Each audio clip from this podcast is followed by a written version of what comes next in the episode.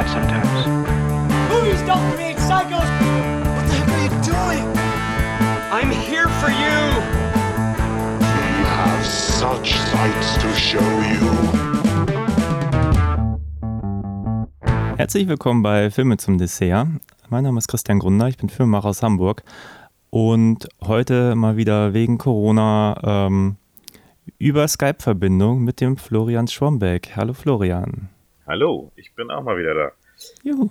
Äh, ja, ich stelle mich trotzdem noch mal wieder vor. Florian Schombeck ist mein Name. Äh, ich bin äh, Filmschaffender und auch Filmemacher aus Hamburg. Äh, arbeite hauptsächlich als Regieassistent und befinde mich momentan auch in der Corona-Pause. Ja, Deswegen äh, bleibt viel Zeit, um äh, interessante Podcasts aufzunehmen. Also interessant sind sie hoffentlich. ja, ich hoffe auch. Und wir machen heute auch mit was weiter, was wir schon begonnen haben, nämlich John Carpenter-Filme.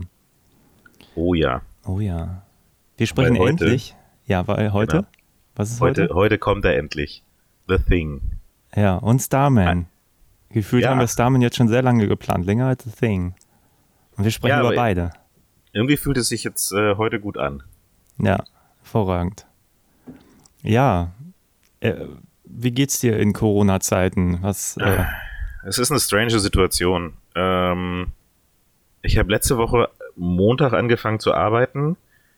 Dienstag ähm, wurde die Serie, die Dreharbeiten zu der Serie, wo ich gerade arbeite, die schon gedreht haben, gestoppt.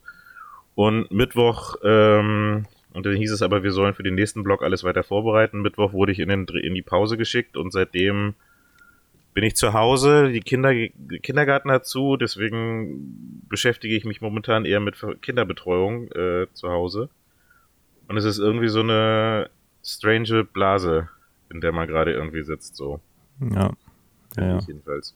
ja, es ist eh alles verrückt. Also ich wundere mich immer noch, dass die Leute immer noch Klopapier kaufen. Man denkt sich irgendwie, nach zwei Wochen müsste doch mal irgendwie alles bei allen, die Klopapier horten wollen, voll sein müssen mit Klopapier. Aktuell kaufen Leute Hefe, habe ich gelesen, weil alle jetzt anfangen, irgendwie selber zu backen. Und ich dachte mir jetzt, weil ich auch jetzt hier viel Skype auch mit dir, dass ich mir mal irgendwie ein Headset zulege und auch die ganzen Office-Headsets so ähm, von den gängigen Marken, die bezahlbar sind, alle weg. Also die Leute haben, glaube ich, Headsets gekauft wie andere Klopapier so. Deswegen, also wenn wir hier irgendwann kurz unterbrochen werden, das ist mein, mein Gaming-Headset, was ich bestellt habe.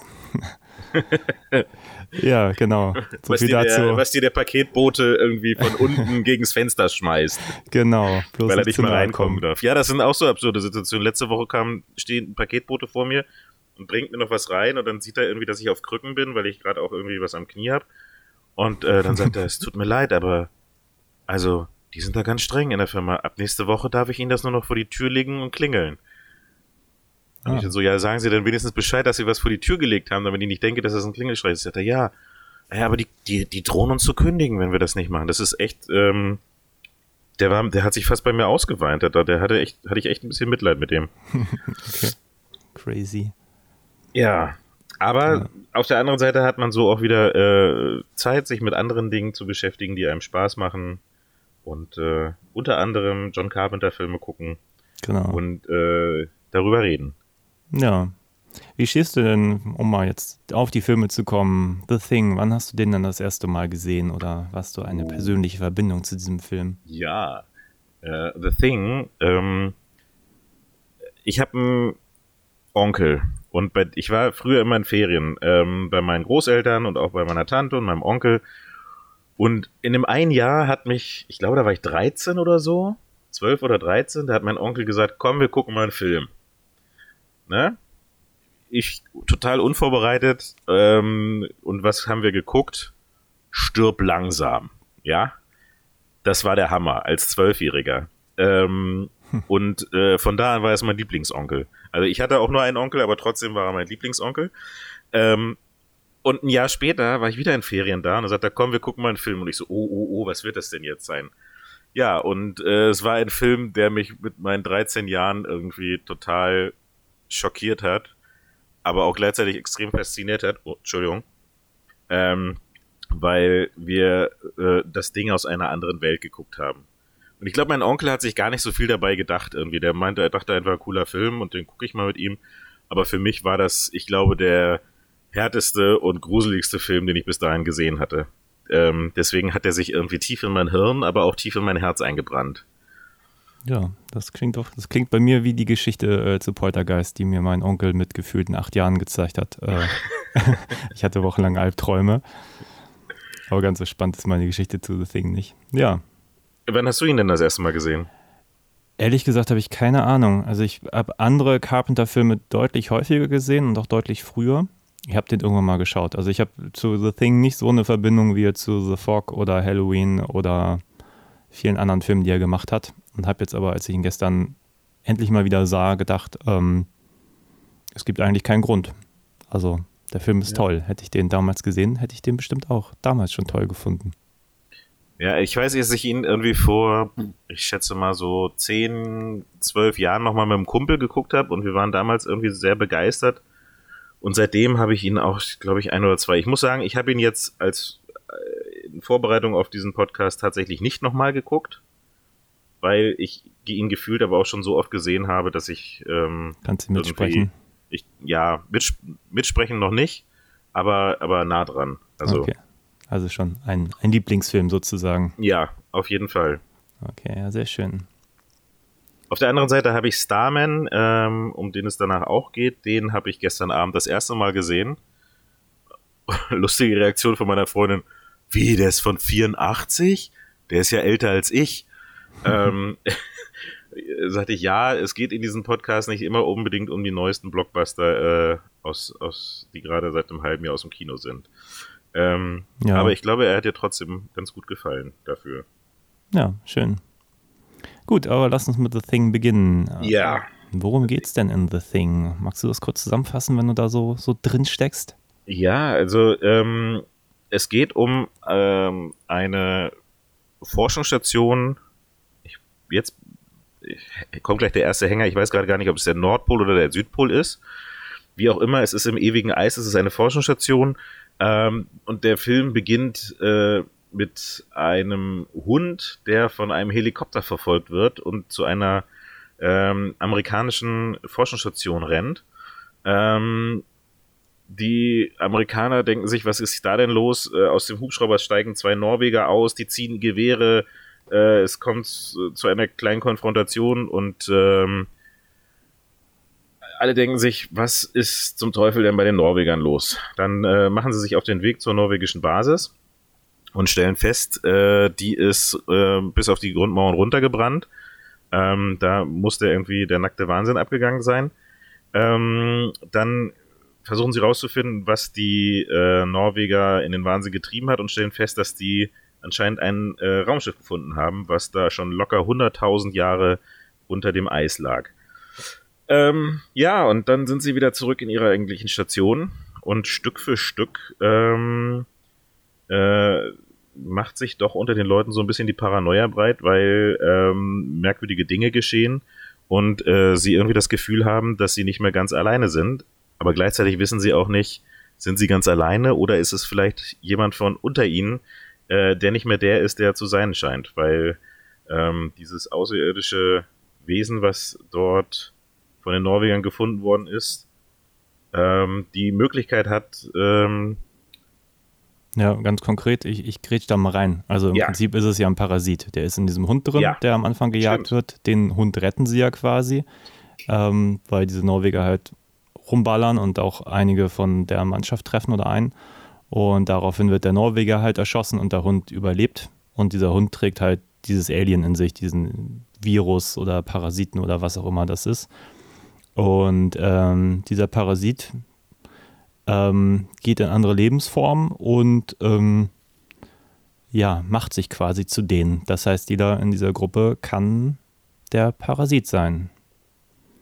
Und aus dieser Urangst, dass einer aus dieser Gruppe äh, der ist, der die ganze Menschheit vernichten könnte, ja, passiert dann so eine Art Kammerspiel mit viel Action und ähm, viel ähm, blutigem Gekröse.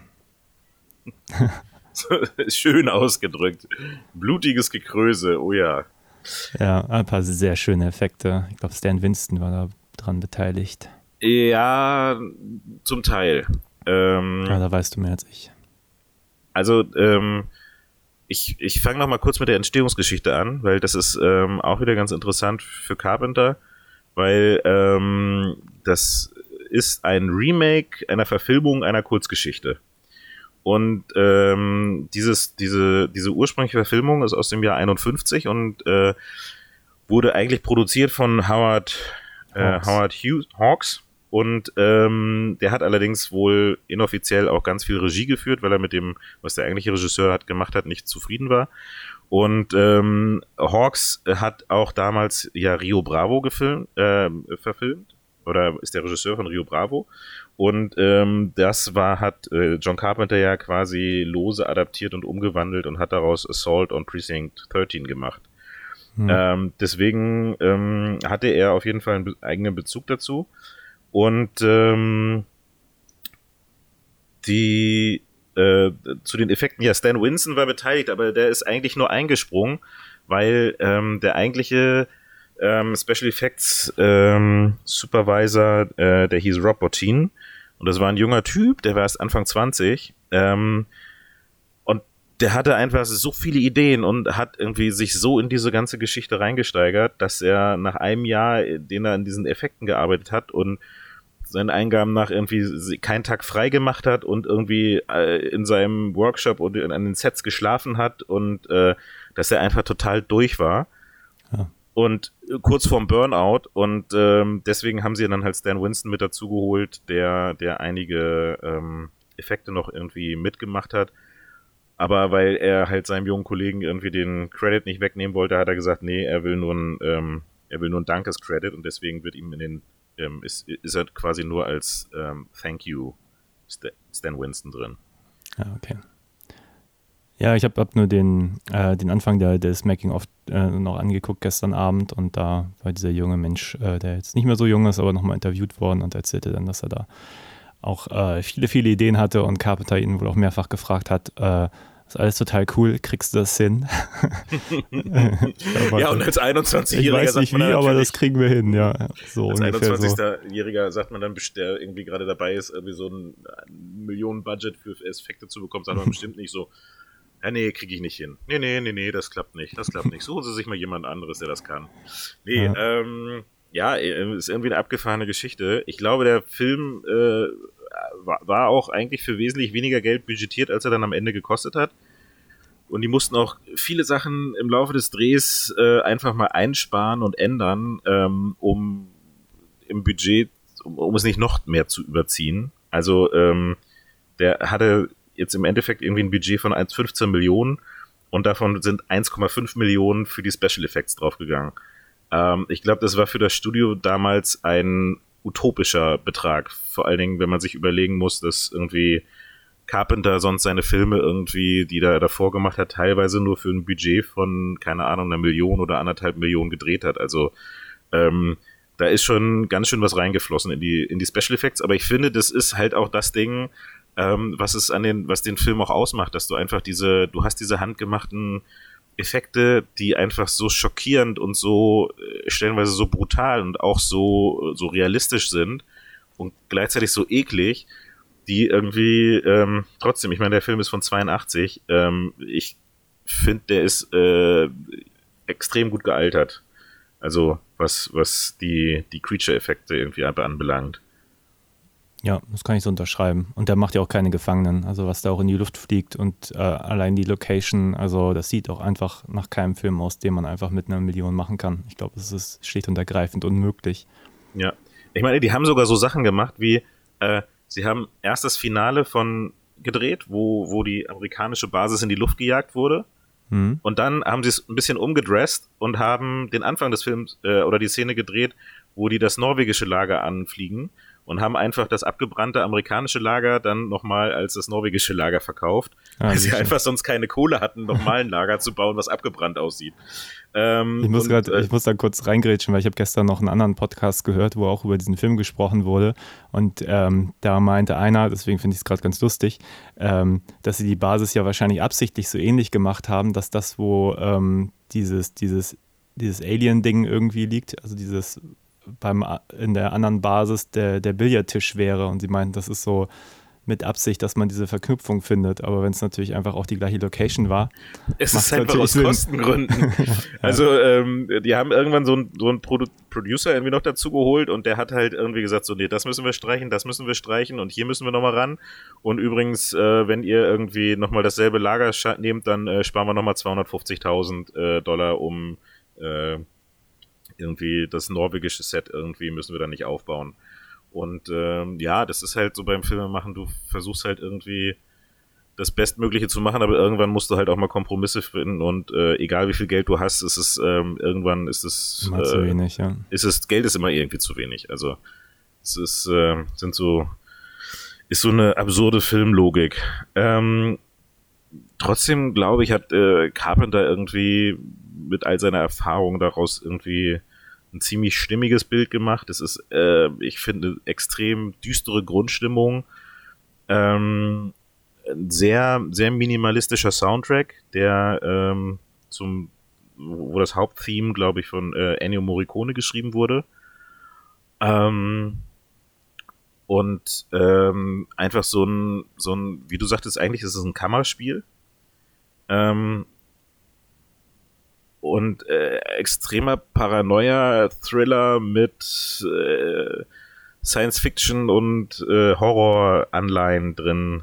Der, also das, ähm, ja, es gibt einfach richtige Schockmomente in diesem Film, wo du irgendwie dann als 13-Jähriger, der irgendwie äh, auf, auf, dem Sofa sitzt, dem, dem die Kinnlade runterklappt und die sich ins Gehirn einfach einbrennen. Mhm. Also ähm, äh, es muss, muss auch ein echt, echter äh, Kraftakt gewesen sein, diese ganzen Effektszenen irgendwie so zu drehen. Aber da sieht man einfach mal, dass ähm, wenn jemand mit so einem Herzblut da drin da, dabei ist und irgendwie so ein äh, ähm, ja, da, das äh, Selbstbewusstsein hat, das dann durchzuziehen, auch irgendwie da was richtig Geiles auf die Beine stellen kann. Und das sieht, finde ich, immer noch besser aus als viele Sachen, die heutzutage an irgendwelchen Computern entstehen. Ja, fraglos. Also vor allem funktioniert es auch. Also ich muss sagen, mittlerweile sind die Effekte ja ganz gut, aber am Anfang von CGI, wenn man das heute sieht, das sieht halt einfach irgendwie nicht so geil aus. Und dann sind natürlich Handmade-Effekte altern einfach viel besser, weil die eigentlich nicht veralten können, so in dem Sinne. Es sei denn, die ja. sind schlecht gemacht. Ja, und du siehst es halt auch, ähm, es gibt ja ein, so eine Art Prequel, Sequel, ähm, 2011 kam der raus, äh, heißt auch The Thing. Ähm, verstehe auch nicht, was sie sich dabei gedacht haben ähm, bei dem Titel.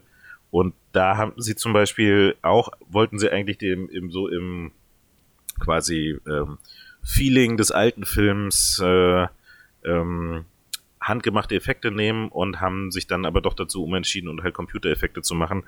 Und irgendwie spürt man es. Also es sieht, es ist natürlich so, nah, versuchen sie so nah dran zu sein an den, an den Sachen vom alten Film, aber irgendwie spürst du es dann doch, dass es äh, irgendwie aus dem, äh, aus dem Prozessor kommt.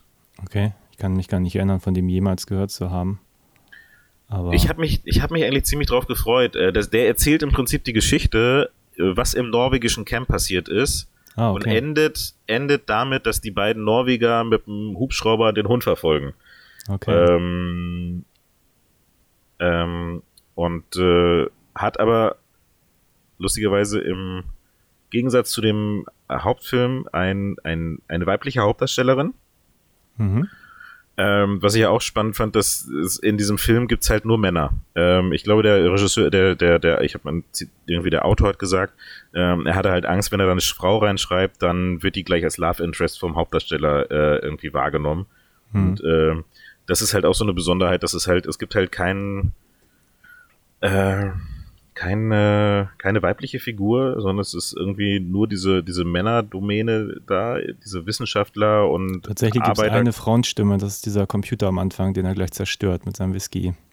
Ach so. Er spielt ja Schach am Anfang. Das ist, glaube ich, die einzige Frauenstimme, die im ganzen Film vorkommt. Okay, ja, das, das äh, habe ich jetzt tatsächlich nicht so drauf geachtet. zu sein. Na, ich fand es ganz spannend, weil das auch in der, der an dem Making-of sofort erwähnt wird, dass keine Frau mitspielt und ähm, auch Carpenter sagt, ja, die wollten, dachten, es geht dann halt so viel darum, um und dachten, wenn das so eine reine Männergeschichte ist. Tatsächlich muss man auch sagen, eigentlich auch alle Figuren sind irgendwie Arschlöcher und gebrochene Personen so. hätte man, also heute glaube ich, würde man zwingend fast eine Frau reinschreiben müssen. Aber ja, also es ist halt irgendwie äh, die, die Hauptfigur, achso, gespielt übrigens, äh, der Hauptdarsteller ist Kurt Russell, äh, mit dem Carpenter da das dritte Mal zusammengearbeitet hat, nach dem äh, nach der Elvis-Biografie ah, ja, und, Elvis, genau. und, und Escape from New York. Ähm, und ähm, auch der spielt halt so einen, so einen knorrigen Einzelgänger. Äh, das ist der, der Hubschrauberpilot von den Amerikanern. Ähm, ja, ich, äh, ich, ähm, das, es gibt da jetzt nicht unbedingt irgendeine eine Bezugsperson, wobei Kurt Russell noch die dem am ehesten kommt.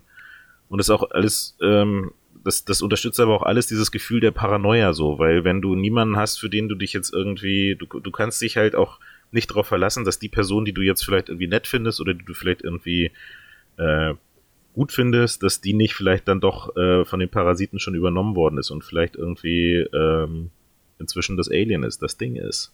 Mhm. Ja, ich habe gelesen, dass die Schauspieler wohl so an ihre Rollen rangegangen sind, dass sie sich so ganz viel Background überlegt haben. Und dadurch, dass der Film das aber alles nicht erzählt, also man weiß ja auch eigentlich gar nichts über äh, Kurt Russells Vergangenheit oder die Rolle, die er spielt, deren Vergangenheit. Ähm, und er sich aber wohl überlegt hat, er ist so, so ein Vietnam-Veteran, der einfach gar nicht mehr darauf klarkommt und deswegen auch an der Flasche hängt und so. Aber dieses, dieses ganze Ausformulierte passiert in dem Film gar nicht. Also er ist am ehesten noch eine Bezugsperson und alle anderen Figuren sind einfach da, haben alle irgendwie ihren Hintergrund, der aber jetzt nicht, nicht wirklich irgendwo mal beleuchtet wird, was ich ganz spannend finde. Ich glaube, ja, aber, du, aber es ist ja gut, also es ist ja wichtig für Schauspieler, dass sie diesen Background haben und ähm, manchmal gibt es Regisseure, die irgendwie denen irgendwie eine fette Akte auf den Tisch knallen, wo die irgendwie von der Kindheit bis zum Film irgendwie deren ganzes Leben äh, äh aufgeschrieben haben. Oder du hast halt äh, so, dass die, dass die Schauspieler selber irgendwie das ähm, machen und dann halt mit dem Regisseur abstimmen. Und ähm, ich glaube, es gab auch sehr intensives Proben, Probedurchläufe äh, bei dem Film ähm, im Vorfeld hier, ähm, dass du halt dann auch wirklich du, du weißt halt, also jeder weiß halt im Prinzip im Hintergrund um diese Backstory, aber du, ähm, du brauchst es nicht auserzählen, aber es gibt so eine unterschwellige, äh, so eine unterschwellige Spannung oder so eine, so eine, so eine Chemie zwischen den Schauspielern und zwischen den Figuren, irgendwie, dass du halt wirklich das Gefühl hast, es sind echte Menschen und nicht, nicht irgendwelche äh, Charaktere, die sich irgendwie fünf Drehbuchautoren irgendwie äh, über zehn Jahre überlegt haben. Nee, ich glaube, so lange war der Film tatsächlich nicht in, in äh, Bearbeitung, aber der war schon irgendwie zwei, drei Jahre war der, glaube ich, schon in Bearbeitung und äh, wanderte auch durch diverse Hände. Ja, ich habe auch gelesen, dass es ursprünglich viel mehr ein Kammerspiel sein sollte und dann halt auch immer größer wurde. Ja, ja ähm, die haben es ja so gedreht, ähm, die haben erst äh, haben die, ähm, wie war das nochmal? Die haben erst, haben sie, glaube ich, in Alaska angefangen, Sachen zu drehen, außen, mhm. wo es eher nur so um so, so äh, Landschaftsaufnahmen und sowas ging. Dann sind sie äh, und ähm, dann sind sie wohl irgendwie in LA ins Studio gegangen, haben dann irgendwie da schön mit so ähm, weil es halt kein Studio gab, was halt, äh, die, die wollten halt diesen Atem und die Kälte darstellen. Deswegen gab es halt kein, ähm, gab es aber kein Studio, was das irgendwie so richtig herstellen konnte. Deswegen haben sie wohl ganz viele Klimaanlagen da reingestellt und äh, um das irgendwie auf minus zwei, ja, minus zwei Grad irgendwie runterzukühlen. Und das muss wohl der Horror gewesen sein, weil draußen waren 38 Grad in der Sonne und dann kommst du da irgendwie rein und du bist irgendwie bei minus zwei Grad. Und nachdem sie das gedreht haben, hat sich Carpenter dann halt viel angeguckt ähm, ähm, vom, vom äh, vorläufigen Schnitt und hat halt festgestellt, so, boah, ey, ähm, das sind halt ganz oft irgendwie nur ein paar Männer in einem Raum, die reden und das ist irgendwie langweilig. Und hat dann halt Szenen, die er eigentlich schon gedreht hatte auf der Soundstage, hat er dann halt nochmal äh, in äh, British Columbia in Kanada gedreht, wo sie dann nämlich äh, am, am Hang von so einem Gletscher ähm, diese Station gebaut haben und dann sind sie am Ende halt nochmal rausgegangen und haben halt die ganzen Außenaufnahmen gedreht, ähm, die halt auch die Stationen beinhalteten. Äh, das Problem war nur, dass diese Station halt an, am Fuß dieses Gletschers mitten im Nirgendwo gebaut worden ist und irgendwie keiner, glaube ich, dran gedacht hat, da wirklich, dass da, äh, es war ja eigentlich nur geplant, dass da Außenaufnahmen stattfinden, aber er hat dann auch, wollte dann auch Innenaufnahmen da drehen und es waren einfach keine Heizung eingebaut. Ähm, weil sie ja dachten, sie drehen ja nur draußen, da brauchen wir keine Heizung einbauen, was dann wieder dazu führte, dass die Sets teilweise arschkalt waren. Ähm, ich glaube, dass äh, also die die alleine die Gestehungs Entstehungsgeschichte klingt schon nach einem kleinen Abenteuer. Ähm, äh, deswegen das äh, Making of, von dem du sprachst, was es, es gibt's auf YouTube. Äh, also wer mal äh, sich irgendwie anderthalb Stunden oder wie lang das ist irgendwie äh, da tief eintauchen möchte, dem sei das zu empfehlen. Hm. Ja. Ja, ich muss sagen, inhaltlich fand ich es aber auch einfach spannend. War sehr gut geschrieben. Also allein die ganzen Gruppenkonstellationen, ähm, ach, die Inszenierung, es ist einfach so viel so toll. Auch am Anfang einfach, wie dieser Hund inszeniert wurde, da habe ich schon gedacht, ach, das so, ich bin, bin zu Hause, so, weißt du, so, die Kamera ist auf Höhe des Hundes, du, die, die Musik setzt ein und du weißt, da ist, der Hund ist der Parasit, auch wenn du eigentlich noch gar nicht viel von der Handlung weißt. Du weißt so, am Anfang denkst du noch, sind, was, was machen diese Norweger da? Sind das irgendwelche Jäger? Warum jagen die dem Hund hinterher? Also wenn man jetzt nichts über den Film weiß. Ähm, und dann wird halt relativ schnell klar, ähm, spätestens wenn man dann eigentlich in der Basis ist, auch jetzt ohne den Film gesehen zu haben, einfach mit dem Vorwissen, was man einfach von, von ähnlichen Filmen hat. Ähm, ja, die haben sich jetzt gerade diesen Parasiten da ins Haus geholt. Aber einfach wie dieser Hund schon inszeniert ist, noch jetzt gar nicht mal über die Schauspieler zu reden. Und keine Ahnung, was später denn diesen, diesen bisschen rothaarigen, äh, diese bisschen rothaarige Person, die so ein bisschen als so Red Herring, habe ich mir sagen lassen, heißt das, der so als, als falsche Fährte gelegt wird, weil du ganz lange denkst, er wäre irgendwie der Parasit und spätestens wenn Kurt Russells Charakter alle durchtestet, stellen wir fest, okay, der ist gar nicht infiziert zu dem Zeitpunkt.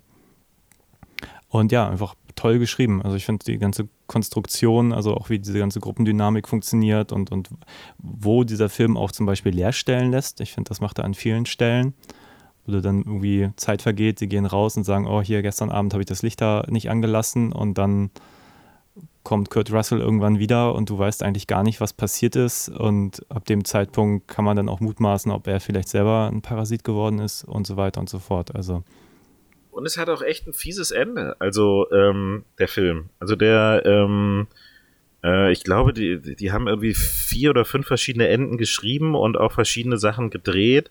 Ähm, und am Ende ist es aber irgendwie ein echt böses Ende äh, geworden. Also das äh, ist, glaube ich, auch eine Sache, die ein bisschen ähm, eigentlich gab es, glaub's, äh, zwischenzeitlich sogar nochmal den Plan, nur Kurt Russell überleben zu lassen, aber es überleben halt zwei Männer, er und Charles, und ähm, du weißt halt auch nicht, das bleibt halt einfach offen, das wird auch nicht geklärt, ob es jetzt äh, tatsächlich ähm, ähm, vielleicht doch jemand von den beiden noch infiziert ist oder nicht. Und ich habe mir dann halt nur so gedacht, irgendwie, boah, die sitzen da jetzt mitten im Nirgendwo, keiner weiß eigentlich, was deren Situation ist. Äh, die ganze Station ist abgebrannt, die, die überleben noch eh keine drei Tage. Also das ist echt ein. Ähm ja, wobei, das ist ja eigentlich, also Kurt Russells Charakter, das ist ja klar, der erwähnt das ja auch. Aber die Idee ist ja, dass er das Alien nicht überleben lassen wollte, weil der Plan des Aliens ist ja, sich wieder einfrieren zu lassen, bis dann irgendwann Hilfe kommt, damit der Parasit dann weiter existiert. So. Also man kann jetzt nur mutmaßen, ob die beiden sich jetzt sozusagen im Abspann noch an die Kehle gehen oder sagen, okay, jetzt ist es halt so alles getan, was wir konnten. Man weiß es nicht. Mhm. Ja, aber trotzdem finde ich, also das ist halt für ein für einen Unterhaltungsfilm jetzt nicht unbedingt das Happy End. Aber das finde ich, was, was den Film auch ausmacht und was es auch irgendwie ähm, zu dieser sehr düsteren, paranoiden Stimmung, die er irgendwie transportiert, äh, auch, auch passt. Interessant ist ja auch, wie der Film damals aufgenommen worden ist. Ähm, nämlich, ich glaube, er wurde als äh, schlechtester Film aller Zeiten tituliert, irgendwie äh, Carpenter wurde der irgendwie der Meister der, der, des, keine Ahnung, Horror-Porn-Gores irgendwie dargestellt. Und ähm, der Film kam einfach bei den Kritikern überhaupt nicht an, hat äh, auch nur knapp irgendwie über seinem Budget eingespielt. Ähm, und ja, war, hat, hat damals eigentlich Carpenters Lauf so ein bisschen beendet, den er bis dahin hatte. Ähm, weil er sich eigentlich einmal von Film zu Film gesteigert hatte, äh, hatte, er hatte irgendwie ähm, davor ja The Escape from New York gemacht, hatte Halloween gemacht, hatte The Fog gemacht und ja, plötzlich äh, stand er halt da und ähm, alle Kritiker haben auf ihn eingedrescht und der Film floppte an den Kinokassen. Ja, ist eigentlich verrückt, wenn man sich das heute so überlegt. Also, wenn man ihn heute guckt, ich meine, klar, er ist immer noch brutal, also, aber er ist halt im Vergleich zu dem, was man heute gewohnt ist, Mainstream, würde ich mal sagen. Also ja, und jeder ähm, Alien-Film, der jetzt in die Kinos kommt, der ist nicht, äh, der ist tendenziell mindestens genauso brutal, wenn nicht härter. Und ähm, ja, ich finde den, der ist irgendwie super. Also man kann das irgendwie heute gar nicht nachvollziehen, wie der Film so floppen konnte. Ja, ich glaube, der, der hat einfach damals nicht unbedingt den, den, den Nerv getroffen, den, den Nerv der Zeit. Der kann man, vielleicht war er seiner Zeit voraus oder ich weiß es nicht, aber Aber er kam Ähm, ja relativ kurz nach Alien. Alien war, glaube ich, 1980 oder 79. 79 Der meine ich. hier Ja. 82, also ist jetzt nicht so weit weg und Alien ist ja auch relativ nihilistisch. ja. Plus, Also hab, vom, die Körperfresser gab es doch dann auch irgendwann noch, dieses Donald Sutherland Remake.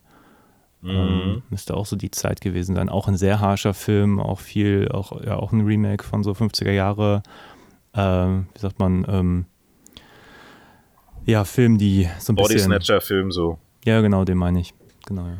Ähm, ja, vielleicht war es aber auch, weil die, weil es zu der damaligen Zeit, ähm, keine Ahnung, Hochphase des Kalten Krieges, vielleicht hatten die Leute einfach irgendwie keinen Bock, sich irgendwie, vielleicht hatten, war denen schon genügend Paranoia und äh, ähm, äh, schon im, im wahren Leben irgendwie und zu viel Bedrohung im wahren Leben. Man weiß es nicht. Au- Auf jeden Fall hat er, hat er, es ist, glaube ich, einer der Filme, die im Laufe der Jahre eine extreme Verschiebung der Wahrnehmung irgendwie äh, ähm, äh, erfahren hat, weil er, glaube ich, Inspiration für unzählige ähm, Regisseure, Drehbuchautoren, Comicbuchautoren, Videospielehersteller, ähm, Designer gewesen ist. Ähm, also er wird heutzutage ja als einer der besten Science-Fiction-Horrorfilme irgendwie aller Zeiten äh, gelobpreist.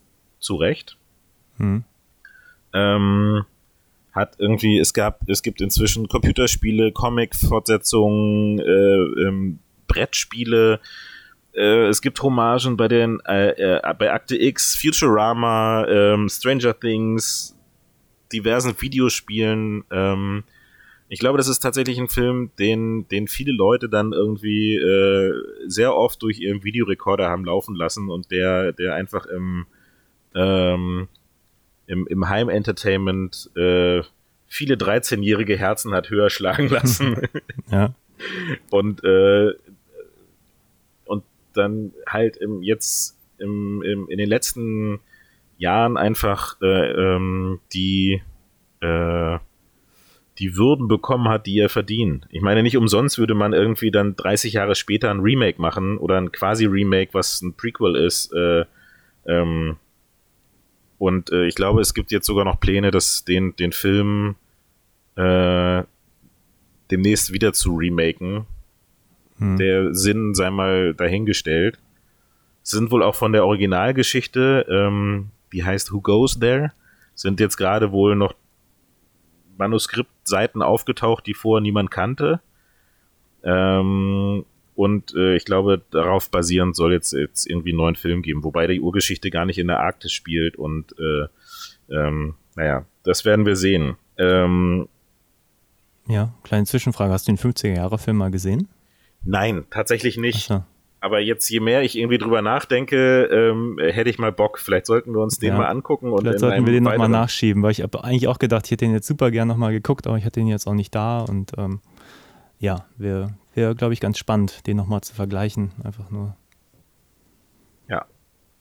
Ähm, ich hatte es ja vorhin schon kurz erwähnt, äh, nochmal, Ennio Morricone hat ja Musik geschrieben. Ich meine eigentlich der, der Meister des äh, Spaghetti Western, der Spaghetti Western Music. Ähm, der hat wohl damals Lieder geschrieben und er hat verschiedene Soundtracks irgendwie geschrieben. Einen auch in so einem eher Synthie-Style, wie, wie Carpenter ja gerne seine Musik macht, ohne überhaupt irgendwas von dem Film gesehen zu haben. Und äh, Carpenter hat sich dann halt wohl Sachen ausgesucht ähm, und hat dann aber festgestellt, "Hm, ja, das passt jetzt nicht unbedingt alles sofort genau auf die und die Szene. Und hat dann mit einem Assistenten selber angefangen, noch ein bisschen Musik zu machen, worauf Morricone geschrieben, gesagt hat, so, ja, äh, warum hast du denn dann überhaupt nach meiner Musik gefragt, sagt er so, naja, ihre Musik ist meine, das ist so, das ist mein, sie sind mein, weiß ich nicht, Meister, mein Vorbild, äh, ja. Inspiration, Vorbild. ja.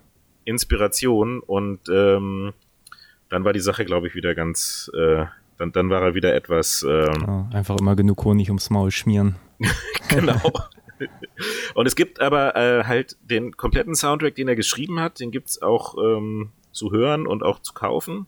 Aber im Film selber sind anscheinend nur 20, etwas mehr als 20 Minuten davon gelandet. Ähm, ja. Die, die, die schlechten Kritiken und das schlechte Einspielergebnis haben damals halt echt zum kleinen Karriereknick geführt von John Carpenter. Ähm, der sollte nämlich eigentlich einen Stephen King-Film ähm, Firestarter ähm, drehen, Hm. den er verloren hat. Er hatte mit einem äh, Studio einen Overall-Deal, dass er irgendwie über mehrere Filme, wo sie ihn lieber dann gesagt haben, sie kaufen ihn lieber raus, als dass sie weiter Filme mit ihm produzieren. Und ähm, es hatte dann aber dazu geführt, dass er ähm, als nächstes Christine gemacht hat. Hm. Über Den wir ja den- auch schon besprochen haben hier. Genau. Äh, man sich gerne in Folge zwei, glaube ich, drei. Stimmt, war relativ früh, ne? Wir sind jetzt schon War bei relativ früh. 27. Ja. Ja, nicht schlecht. ja. Ähm, und viel mehr wollte ich jetzt auch gar nicht zu dem Film sagen, ähm, bevor wir irgendwie zu Starman kommen. Kleiner Fun Fact nur noch. In der Amundsen Scott South Pole Station wird dieser Film jedes Mal vor Beginn des Winters äh, gezeigt. Was ich irgendwie sehr lustig finde. Wenn du dir vorstellst, du sitzt in der Polarstation und guckst dir diesen Film an, äh, wo alle Leute irgendwie äh, oder fast alle Leute auf einer Polarstation irgendwie krepieren. Ähm, die Jungs haben Humor. Ja, das ist aber, glaube ich, auch so ein. Ich habe mir sagen lassen, jetzt gerade hier Corona-Zeiten gucken auch alle Leute so gern so äh, Quarantänefilme oder irgendwelche Viren-Ausbruchsachen. Outbreak wurde wahrscheinlich die letzten zehn Jahre nicht so viel geguckt wie jetzt irgendwie in zwei Wochen. Ähm, ja, Menschen scheinen das zu mögen. Wenn sie irgendwie einsam in einem Hotel sind, dann gucken sie, glaube ich, auch am liebsten Shining und so. Also, Oder Lost in Translation. ja, oder das. Menschen leiden gerne. Ja, aber super Film. Was, was würdest du ihm abschließend geben? Ist es eine 10 von 10? Ja, das ist tatsächlich eine der wenigen 10 von 10, die ich, die ich vergebe. Äh, Im Okay. Carpenter, im Carpenter-Kosmos eine 10 von 10 und auch in meinem persönlichen. Also der, ich find's immer so schwierig, so äh, Lieblingsfilm oder irgendwie sowas zu sagen, aber er ist schon so unter meinen Top 5 irgendwie ähm, Lieblingsfilm aller Zeiten ist er irgendwie, ist er ganz gut mit dabei. Okay. Ja, ich mag ihn auch sehr gerne. Ich habe jetzt auch gerade wieder festgestellt, jetzt auch wenn ich den, den Werdegang äh, von Carpenter durchgucke, wie viele Filme ich einfach von ihm so unfassbar gut finde. Ich hätte fast gesagt, er ist auf jeden Fall einer meiner Lieblingsregisseure grundsätzlich. Weil es gibt einfach so viele Filme, die ich einfach alle toll finde und der gehört einfach auch mit dazu. Ziemlich weit oben sogar. Also von mir 9 von 10, aber Ja. auch um ein sagen wir bisschen Luft nach 9,5 oben zu lassen. Sagen wir Ja, 9,5. Also es, man muss sich ja immer, ich, äh, 9,5, aber eigentlich ist es eine 10 von 10. In meinem Herzen ist es eine 10 ja, von 10. Eine 11 von 10. Was soll der Geiz? Ja. ja. 13 von 10. Äh, nein. Machen wir weiter. Nach, nach The Thing hat er Christine gemacht, den haben wir schon besprochen. Und dann kam ein Film mit Jeff Bridges, der, wie ich finde, ähm, hier, äh, wie heißt der, Kurt Russell gar nicht so unähnlich sieht. Dann kommt Starman. Starman, Und- 1984. Das vorweggenommen, Jeff Bridges war dafür wohl tatsächlich für den Oscar nominiert. Ja. Und ich äh, total das war, skurril. und für einen Golden Globe. Das kann sein. Äh, er hat damals nur leider dann gegen, äh, ach, wie heißt der nochmal? Wie auch immer, gegen den von Amadeus verloren. ah, Ähm, und es war tatsächlich aber auch der einzige Film und der einzige, die einzige Rolle oder die einzige Situation, wo irgendein John Carpenter Film mal für den Oscar nominiert worden ist. okay. Ähm, Starman, willst, willst du ihn zusammenfassen? ja, kann ich Du gerne bist da machen. immer etwas nüchterner als ich. Ja, es ist auch ein Film mit einem Alien, aber ein freundliches Alien ausnahmsweise.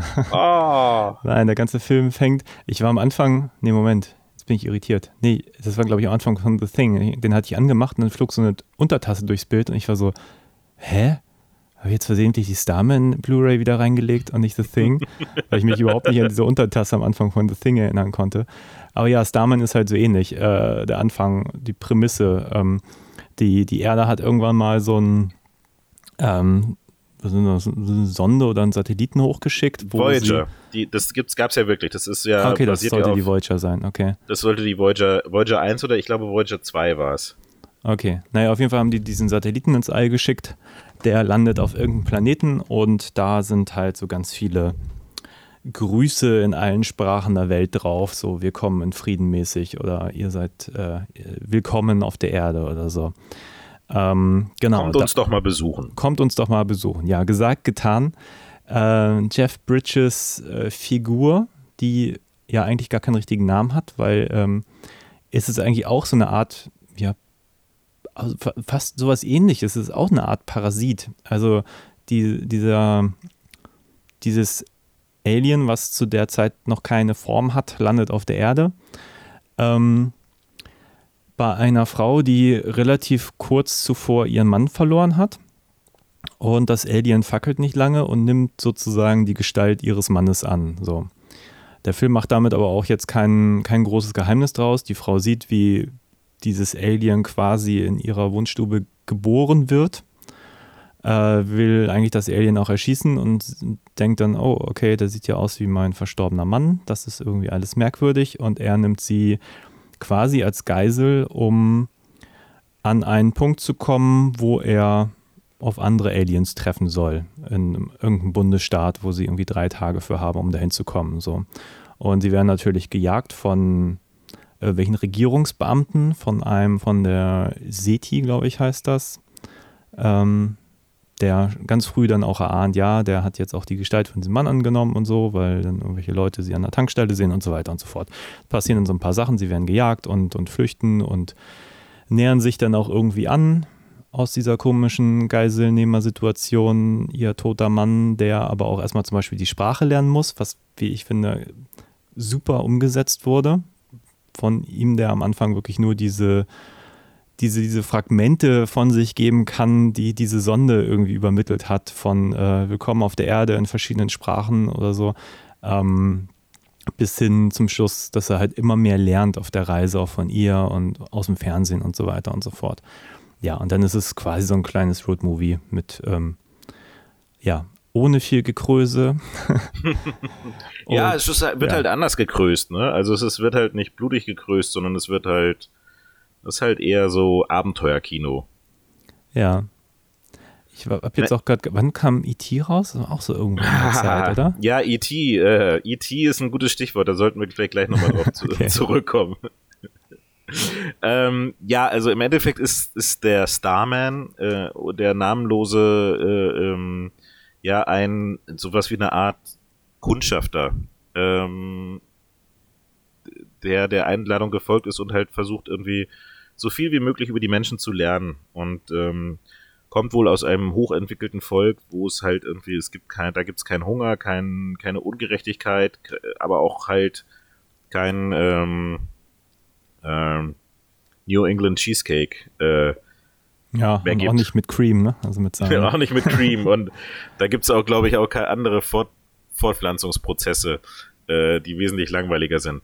Ähm, ja, also es, es ist im Prinzip ja so eine Geschichte, du, du, er, er kommt auf die Erde, um halt mehr über die Menschen zu erfahren und ähm, ähm, zu lernen. Und ähm, dieses, das passiert halt äh, viel in der Interaktion mit der, mit der Witwe. Gespielt die, von Karen Allen, ja. Genau, die halt zwischenzeitlich versucht, ihn loszuwerden, aber dann irgendwie doch ihr Herz für ihn entdeckt und halt feststellt, ähm, ja, dem sie, Menschen muss geholfen werden, ja. Ja, dem Außerirdischen. Ja, dem, dem Alien-Menschen, ja. War jetzt unser Herr gesagt. ähm, ja, und diese Reise äh, streckt sich so quer durch Amerika. Ich glaube, ähm, Carpenter hat mal gesagt, der seine, sein Ziel war es irgendwie, ähm, er wollte halt ähm, ein positives und schönes Amerika zeigen. Und ähm, auch brauchte halt auch etwas nach dem Flop von The Thing halt, was tonalitär äh, 100% andere Richtung war, nämlich irgendwie positiv, familienfreundlich äh, ähm, und gleichzeitig halt aber auch um, eine, um, um den ersten Kontakt der Menschen mit einem Außerirdischen geht. Ähm, und die sind dazu wirklich ähm, einmal quer durch die durch Amerika gereist. Also das äh, es ging, glaube ich, durch, keine Ahnung, wie viele Bundesstaaten und ähm, vorbei an den schönsten ähm, äh, Naturspektakeln, durch Wüsten, durch Städte. Ähm, das war so ein bisschen, ähm, ja, so, so ein kleines America Road Movie. Wir zeigen euch mal, warum America so toll ist. Hm. Ja, wann hast du ihn das erste Mal gesehen oder war das jetzt das erste Mal? Äh, gestern Abend. Ah, okay. Ja, das ist für mich so ein typischer Film, das einer von diesen Filmen, die wirklich so häufig im Fernsehen liefen, so ein bisschen wie Big Trouble oder so. Filme, die ich einfach irgendwie immer mal wieder reingeschaltet habe, auch wenn ich sie vielleicht gar nicht am Stück geguckt habe, was ich jetzt aber auch gar nicht mehr nachvollziehen kann.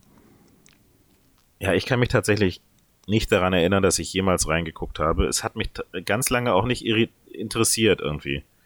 Also ich irgendwie, weiß ich nicht, hat mich die, ähm, hat mich die, die, die Story irgendwie, obwohl es eigentlich prädestiniert für mich als Science-Fiction-Fan irgendwie ist, irgendwie nicht wirklich interessiert und ähm, sträflich, muss ich sagen, sträflich, ja. weil äh, der hat, er hat nämlich sehr gut zu unterhalten gewusst und äh, er war lustig, er hatte lustige Momente, er hatte irgendwie, ähm, er war spannend gemacht. Ähm, du merkst einfach, dass dann, also der, der hätte halt den Hang haben können, so richtig kitschig und irgendwie, ähm, ich glaube, das war immer so die Angst, die ich immer, wenn ich das gelesen habe, dachte ich so, boah, nee, das klingt jetzt aber ziemlich irgendwie ähm, kitschig und, und ähm, blöd, aber der, der findet irgendwie so den feinen, die feine Linie zwischen, ähm, dass er irgendwie diese, diese cheesy Prämisse nimmt und das aber mit, äh, mit, aber ernst nimmt und halt irgendwie, ähm, ist einem dann doch irgendwie, der nimmt die Figuren ernst und der nimmt diese Geschichte ernst und macht daraus nicht so ein Spektakel, sondern das hat halt ein Herz. Und das äh, hat mich am meisten überrascht gestern. Mhm. Ja, der verkauft sich irgendwie mit so einem romantischen Ansatz. Und ich kann mir vorstellen, dass es gerade bei Jugendlichen damals ähm, eher uncool war. So, das ist eben nicht so ein Film, den man sich so anschaut. Aber wie gesagt, bei mir ist er irgendwann mal gelandet. Ich war jetzt aber auch überrascht, als ich den sah, weil das war so ein bisschen wie der Unsichtbare ähm, hier mit Chevy Chase, den wir gerade besprochen hatten, ähm, wo ich irgendwie auch mal so gar nichts erwartet habe und jetzt auch sehr überrascht bin, wie gut er eigentlich ist. Also ist jetzt definitiv keine 10 von 10, nee. aber der ist einfach echt gut gemacht, super gespielt. Wie gesagt, wie Jeff Bridges da den, den Außerirdischen mimt, also einfach auch von der, von der Physis. Das er geht den super. ganzen Film über nicht wie ein normaler Mensch. Das ist einfach unglaublich gut. Also er hat sich wohl, er hat sich wohl an, der, an den Bewegungen von Vögeln orientiert okay. ähm, und hat halt irgendwie Vögel gestudiert und hat darauf halt irgendwie so seine Bewegungen ähm, gemacht. Und ich finde, das ist dieses, wie er diesen Außerirdischen gespielt hat und diese Wandlung zu dem, was er halt irgendwie lernt und wie er es lernt und wie er die, die, die, die Manierismen und das Verhalten von den anderen Menschen nachmacht und äh, das hat unheimlichen Unterhaltungswert. Also ähm, zu Recht irgendwie würde ich sagen, damals für einen Oscar nominiert. Ja. Ich habe jetzt gar nicht äh, im Kopf, ob der wirklich erfolgreich war. Keine Ahnung. Aber ähm, lass mich raten. Er hat, ähm, er hat ein Budget von 24 Millionen und hat äh, knapp 29 in Amerika eingespielt. Also ähm, okay. geht so. Geht so. also ähm, für damalige Verhältnisse vielleicht okay, aber ähm, der hat sich, glaube ich, der hat auch echt einiges gekostet, weil wie gesagt, die sind halt mit diesem Team halt komplett ähm, äh, quer durch die durch Amerika gereist. Die haben äh, äh, die hat, da sind Szenen drin, irgendwie, äh, wo diese Highway-Sperre ist. Das hat irgendwie, die, die haben drei Tage lang einen Highway zugemacht. Die haben den Absturz, da haben sie mal irgendwie einen halben Waldbrand verursacht. Äh, äh, Im Finale sind irgendwie 16 Helikopter, die da irgendwie gleichzeitig durchs Bild fliegen mhm. und irgendwie Jeff Bridges und Karen Allen verfolgen. Ähm, all die, das ist schon, schon aufwendig gewesen. Ähm, ohne jetzt irgendwie äh, zu bombastisch zu wirken oder sowas. Ähm, ich fand halt auch die Figur des, des, des äh, Wissenschaftlers darin gut, der halt irgendwie ja eigentlich für die Regierung arbeitet, aber irgendwie doch ähm, im Herzen irgendwie immer der Wissenschaftler bleibt und immer der irgendwie äh, und ihn dann, dann am Ende auch nochmal die Flucht ermöglicht. Ähm, mhm. Und halt nicht irgendwie der, der knallharte, ähm, wir schneiden sie auf und gucken, wie sie von innen aussehen, Wissenschaftler ist. Ja. Ja, das macht ihn natürlich ein bisschen bieder, muss ich sagen. Also gerade diese Figur, also ich mochte die total gerne, aber dadurch hat man halt man hat ja diesen General da drüber, der aber am Schluss ja auch nicht wirklich aktiv wird, so. Ähm, also es hat jetzt nicht das Actionende. Es ist halt schon, ich würde mal sagen, hat viel von der Romantic Comedy, aber es hat trotzdem noch, wie ich finde, noch genug Science-Fiction-Film, um eben nicht irgendwie doof zu werden. Und ich mag auch viele Ideen da drin. Letztlich habe ich, glaube ich, ich tue mich ein bisschen schwer zu verstehen, weil er landet ja erst auf der Erde, um dann gleich wieder wegzufliegen. Ja, also ich habe es so verstanden, er wollte eigentlich woanders landen. Genau. Ähm, ja, und es gibt ja auch andere, die auch auf der Erde sind, die, ähm, das wird ja auch irgendwann mal erzählt. Auf der Erde waren. Äh, die Auf, auf der Erde waren. Also ähm, ich habe es gestern, es gab bei, bei Amazon Online gab es nur die deutsche Version, deswegen habe ich mir die ähm, äh, habe ich mir nur die mit die Synchro angesetzt, die aber irgendwie komischerweise manchmal irgendwie sehr asynchron war. Wie auch immer. Ähm, also ich habe so verstanden, das Raumschiff wird ja abgefangen von, die äh, Amerikaner schicken erstmal ein paar Kampfflugzeuge hin und schießen gleich Raketen drauf. Mhm. Daraufhin ändert es seinen Kurs und stürzt halt in der Nähe von Karen Allens Haus ab. Ähm, aber eigentlich wollte er irgendwie woanders hin, wo ihn das Mutterschiff wieder einsammeln soll. Und ähm, ich glaube, diese, diese menschliche Körper, den er sich geklont hat, der, den kann er halt, der hält halt nur drei Tage. Mhm. Und deswegen hat er halt nur drei Tage, um da hinzukommen. Also es ist so, so von der Geschichte, glaube ich, da, wenn man es da jetzt genau hinterfragt, ist auch die gleichzeitig, er hat so komische silberne Kugeln, die, je nachdem wie sie leuchten, was anderes können, mal können sie ein Schutzschild geben, mal können sie irgendwie kommunizieren, mal kann man damit Tote wieder beleben mhm. oder Menschen heilen. Und dann denke ich mir so, okay, und dann kommt auf die Erde und hat aber nur acht Stück mit. ja. so, er hat irgendwie diese Möglichkeiten, aber er hat jetzt irgendwie nur acht Stück eingepackt oder vielleicht, keine Ahnung, ist der Rest im Raumschiff kaputt gegangen oder vielleicht sind die auch so schwer zu transportieren, dass man davon nur acht Stück mitnehmen kann, aber dann, ähm, das weiß ich, ist natürlich auch so ein Story-Element, dass man irgendwie äh, das reduziert, damit er nicht allmächtig ist und er sich auch genau überlegen muss, was er irgendwie macht. Genau. Ähm, Eine benutzt er, um sie zu retten, zum Beispiel, wenn sie angeschossen wird. Ja. Aber es ist auch so ein Ding, wo man sagen muss, ähm, wenn, man, wenn man so ein Element aufbaut, ist es natürlich schon auffällig, dass der Film daraus gar nichts macht. Weil es gibt jetzt nicht am Schluss diesen Moment, wo er die letzte Kugel zum Beispiel, die er braucht, um irgendwie selber zu überleben, für sie opfern muss, sondern er benutzt genau. sie einfach nur und am Schluss noch eine da und die schenkt er ihr dann für den gemeinsamen Sohn. Ähm, ja, und das äh, finde ich aber eigentlich. Ist interessant, aber man es ist würde interessant, ganz anderes ja, erwarten so. Genau. Also, ähm, äh, ich gucke halt viel mit meiner Freundin. Wir gucken viel Serie und viel Filme und wir haben uns inzwischen schon so ein bisschen angewöhnt, gerade wenn wir so irgendwie Krimis oder sogar was gucken, dass wir die ganze Zeit mitspekulieren oder so, ah, ich weiß, wer der Täter ist und der hat das deswegen so. Und dann, ähm, als sie dann im Zug sitzen, äh, dabei sind, äh, menschliche Fortpflanzungsrituale zu praktizieren, ähm, sagte ich so, ah, ich weiß, wofür die letzte Kugel einsetzt. Haha. Ha. Nämlich am Ende nimmt er die und dann macht er sie schwanger damit. So, und drei Minuten später sagt er so, ja, ich habe dich schwanger gemacht.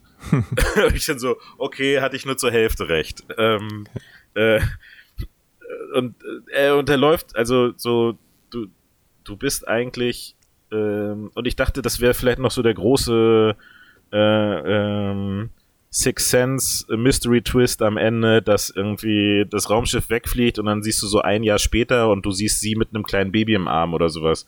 Hm. Aber darauf verzichtet er. Der will irgendwie, der will nicht unbedingt überraschen oder so, sondern der zieht halt so relativ straight seine Geschichte von A nach B durch, so.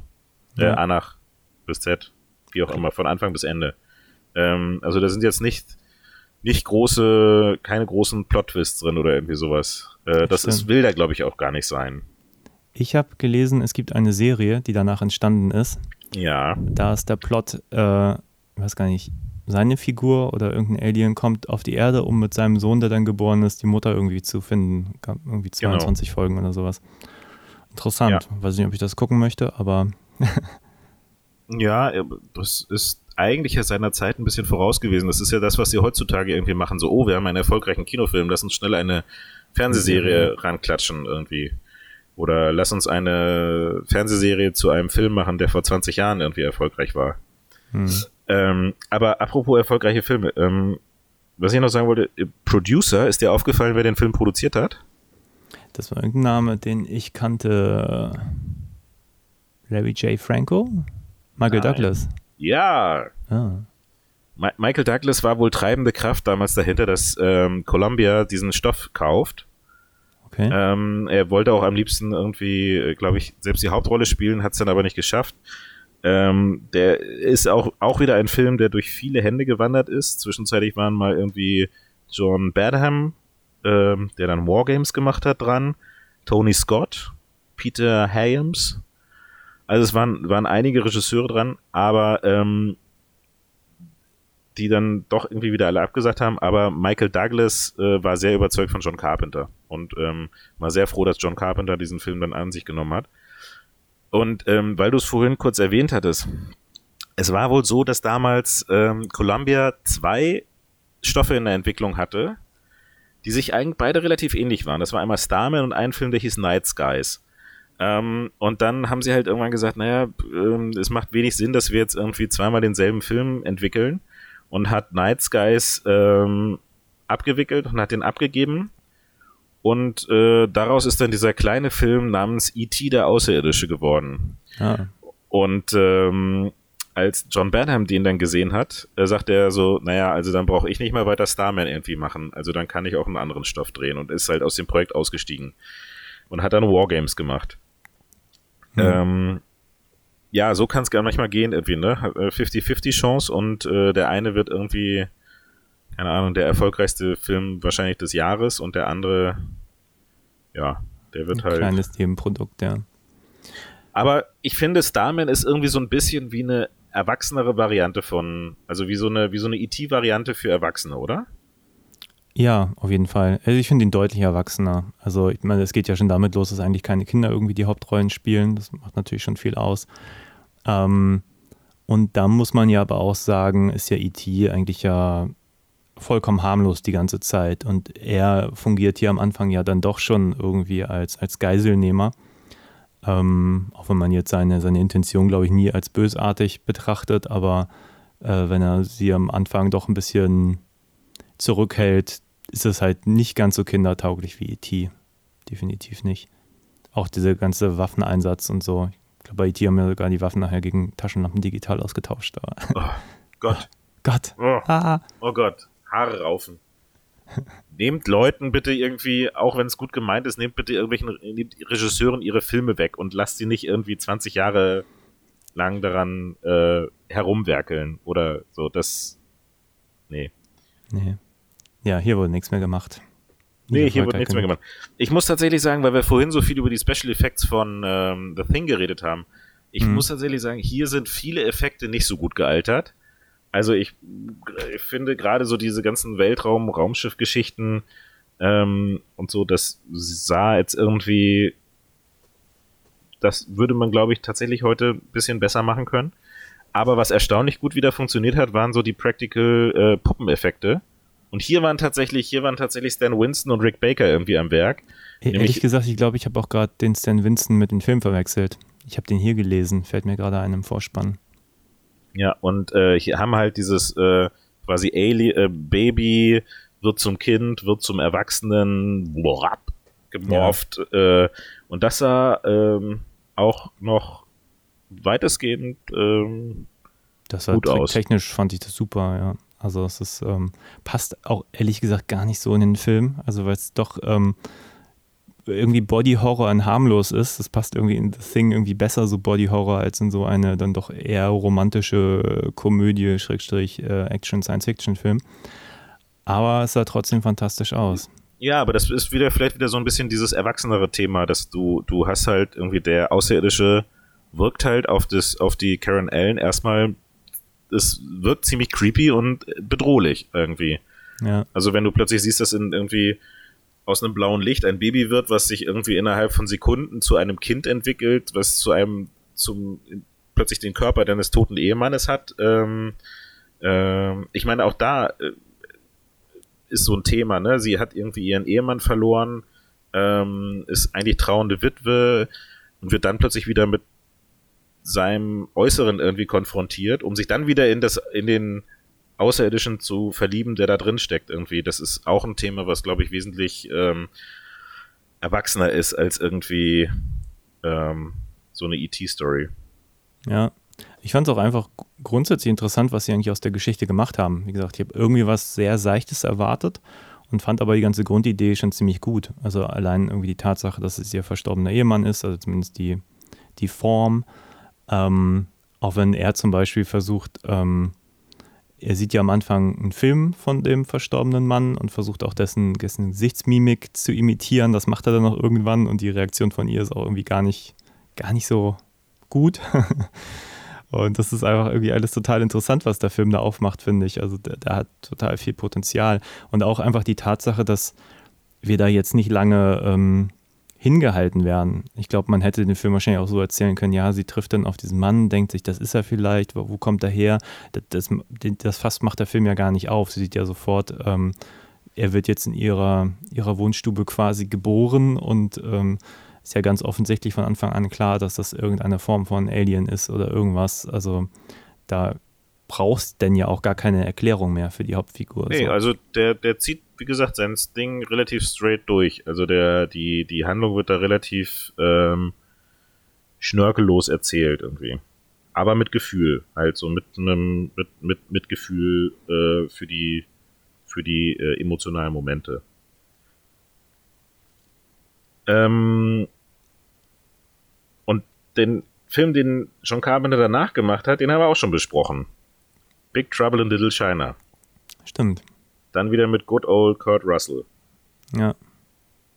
Ähm, aber ja, das ist wieder ein anderer Podcast, den man sich, äh, wenn man zurückspult, angucken kann, äh, anhören kann. Ja, ich denke aber jedes Mal, wenn ich hier Jeff Bridges sehe, ich denke mir, das hier hätte auch Kurt Russell spielen können, oder? Das ist jedes Mal wieder mein Gedanke.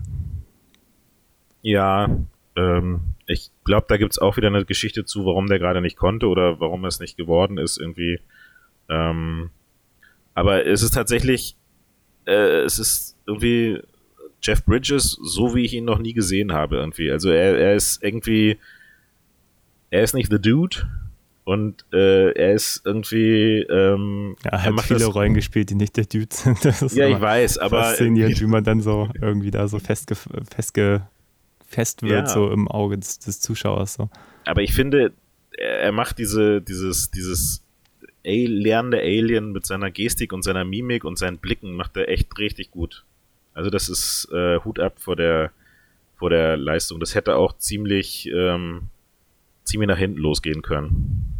Ja, ja, auch so unangenehm. Ne? Äh, was ich ganz interessant fand, weil ich habe mich an einen ähnlichen Film mit ähnlicher Thematik erinnert, äh, nämlich K-Pax.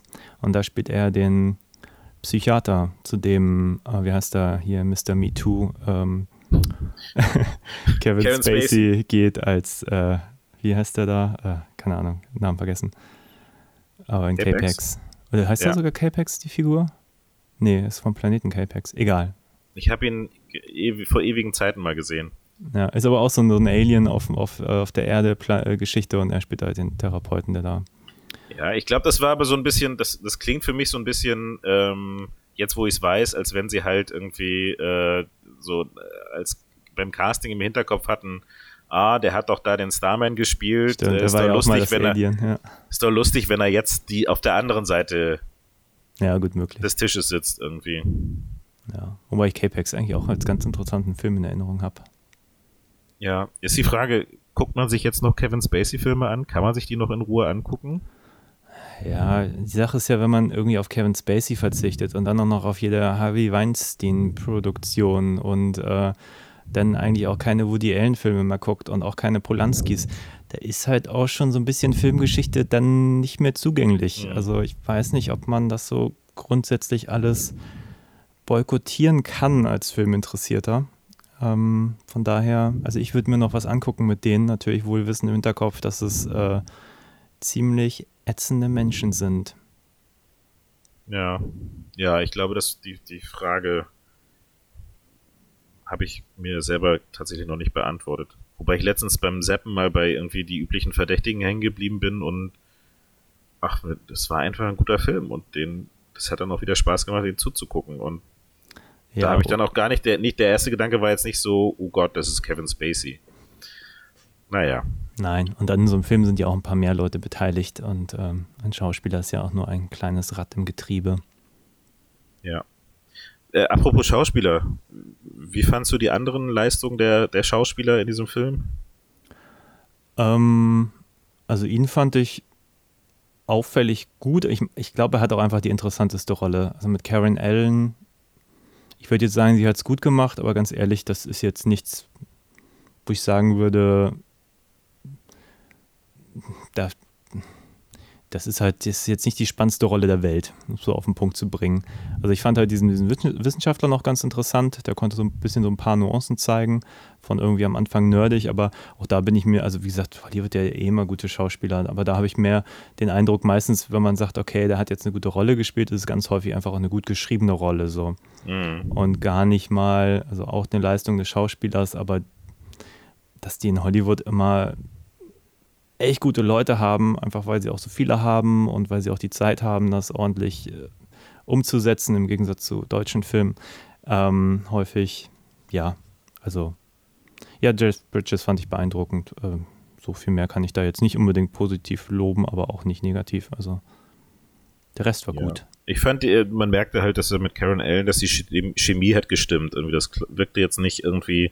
Also ich glaube, das ist halt ein wichtiger, ein zentraler Punkt irgendwie in dieser, in diesem Film, dass wenn du da irgendwie nicht das Gefühl hättest, dass diese diese Konstellation zwischen den beiden funktioniert, dann ist quasi ein, die tragende Säule des Films irgendwie weg, weil ähm, diese Beziehung ist halt so das, was, was halt, äh, klar, du hast irgendwie den Plot, dass sie von A nach B kommen müssen und so, aber ähm, die, die Beziehung zwischen den beiden ist halt so das Herz der Geschichte irgendwie. Und hm. wenn, wenn, äh, ja, ich fand, die haben da ganz gut, ganz gut miteinander gespielt.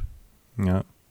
Ja, ich muss jetzt auch jetzt, wo ich nochmal kurz den, den Plot über, überfliege, ach, es gibt so viele schöne Momente, auch wenn, wenn sie da in dieser Spielhalle in Las Vegas sind und so und sie noch meint jetzt, aber nicht sofort weiterspielen, das ist nur auffällig und er ist dann schon irgendwie, da kommt dann schon das nächste Geld aus den Automaten geströmt. Das ist einfach sehr, sehr ding, amüsant. Ding, ding, und er macht der Film aber auch nichts draus. Man denkt, sie kriegen jetzt Probleme. Wobei es gibt eine Stelle, wo ich dachte, da haben die irgendwas rausgeschnitten.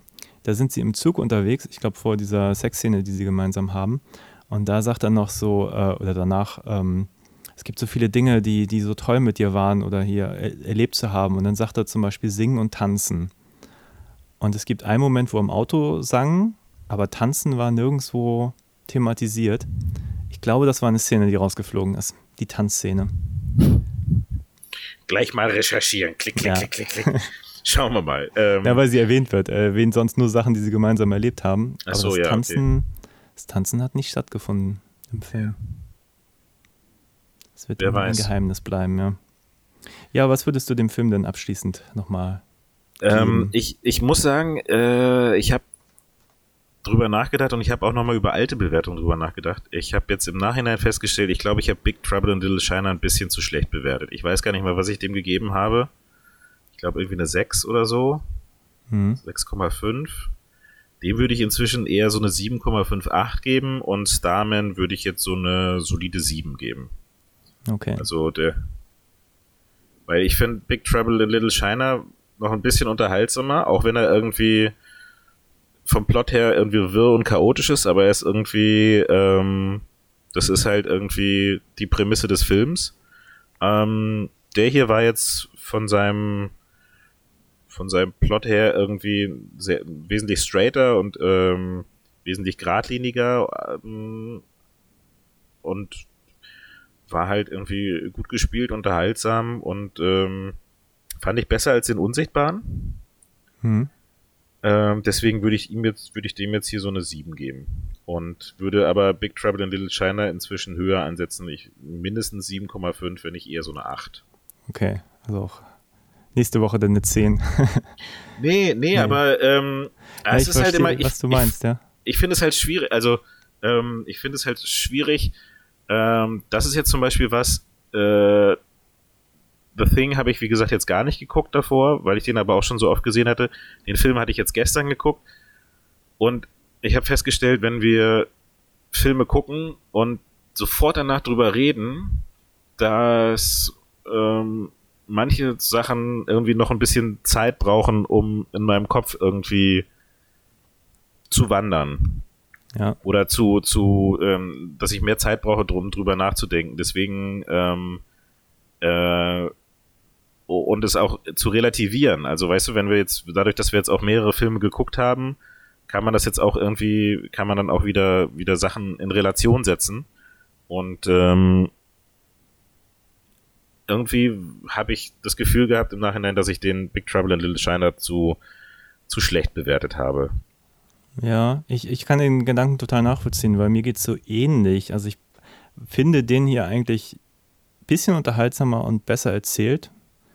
Ähm, aber jetzt auch mit ein paar Wochen Abstand zu Big Trouble, muss ich sagen, der hat einfach ähm, gar nicht mal plottechnisch oder so, aber einfach die Bilder, die bleiben viel länger im Kopf. Also ich glaube, diesen Film habe ich wirklich sch- schlicht in einer Woche vergessen.